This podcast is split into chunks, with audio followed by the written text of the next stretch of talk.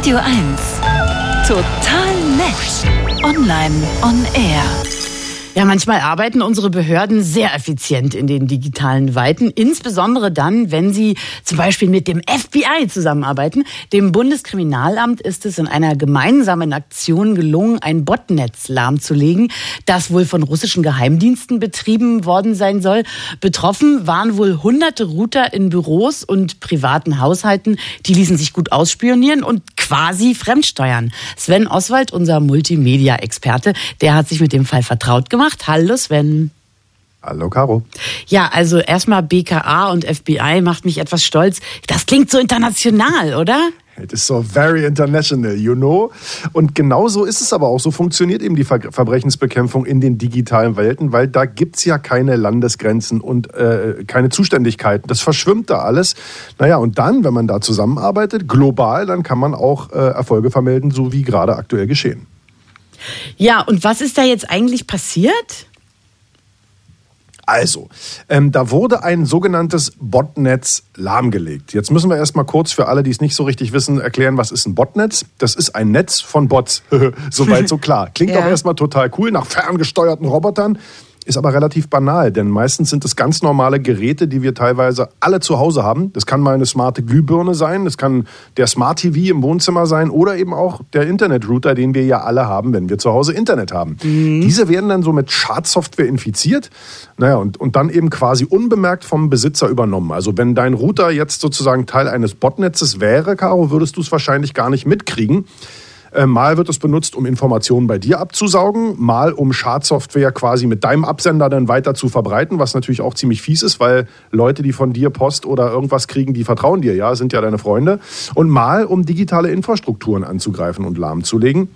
Weil so ein Botnetz, das kann durchaus riesig sein. Es gab so einen Fall, da hat man eben mit smarten Glühbirnen einfach mal Server außer Kraft gesetzt, weil wenn jetzt ein Cyberkrimineller einmal auf einen Knopf drückt und damit hunderttausende Geräte gleichzeitig die gleiche Anfrage an den gleichen Server stellen, dann geht er gerne mal in die Knie. Also so eine Art Angriff war das, aber so groß war das Botnetz dann jetzt nicht, oder wie? Genau, äh, es sind eher, ist eher die Rede von hunderten Routern und nicht mhm. von hunderttausenden Kleinstgeräten. Die wurden mittels äh, Schadsoftware infiltriert und dann als globale Cyberspionageplattform genutzt. Das klingt jetzt alles ein bisschen cool, aber auch nebulös und ich glaube, das ist eben auch genau die Idee dahinter, weil man weiß natürlich wieder nichts Genaues. Es soll auf jeden Fall von der russischen Regierung äh, sozusagen gemacht worden sein, die eben dann unbemerkt von den Besitzern Kontrolle über die Router übernommen hat. Ja, Mensch, wie stellt denn die russische Regierung sowas an? Ich glaube jetzt einfach einfach mal, dass es in der Bundesregierung nicht einen einzigen ITler gäbe, der sowas hinkriegen würde.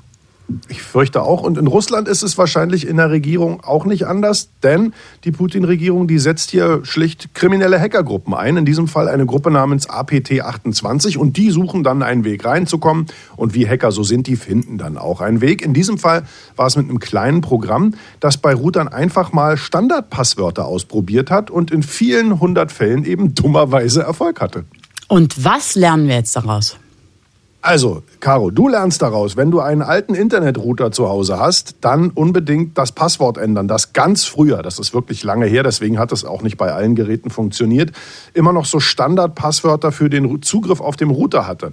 Ähm, das ist ärgerlich. Das passiert aber nicht, wenn zum Beispiel man aktuelle Geräte oder auch sowas wie eine Fritzbox hat. Das sind so Sachen, die wir Otto Normalverbraucher zu Hause haben. Und äh, da ist es so, dass jedes Gerät ein individuelles Passwort schon auch für den sogenannten Admin-Zugriff an der eigentlichen Fritzbox hat. Das heißt also nicht nur mein Passwort fürs WLAN für mich behalten und sicher machen, nicht nur zu meinen Zugängen zu meinen Portalen, sondern eben auch bei meiner Hardware darauf achten. Und da kommt es jetzt nochmal, kleiner Tipp. Das Problem ist eben, manche haben offensichtlich ja gar keine Passwörter. Ich habe ja die, die smarte Glühbirne schon erwähnt. Mhm. Da würde ich ja nie auf die Idee kommen, dass ich da ein Passwort einrichten muss. Wenn ich aber jetzt ein besonders billiges Fabrikat von irgendwoher kaufe, dann könnte genau das sozusagen dafür sorgen, dass ich mit meiner Küchenlampe dann irgendwann Teil eines Botnetzes bin. Also immer Augen auf, auch bei der Hardwarewahl. Ich kann jetzt nicht sagen, dass mich das total beruhigt, was du da erzählst. Aber immerhin, wir sind informiert, ja. Sven Oswald über ein von BKA und FBI frisch abgeschaltetes Botnetz auf hunderten Routern. Danke dir. Sehr gern.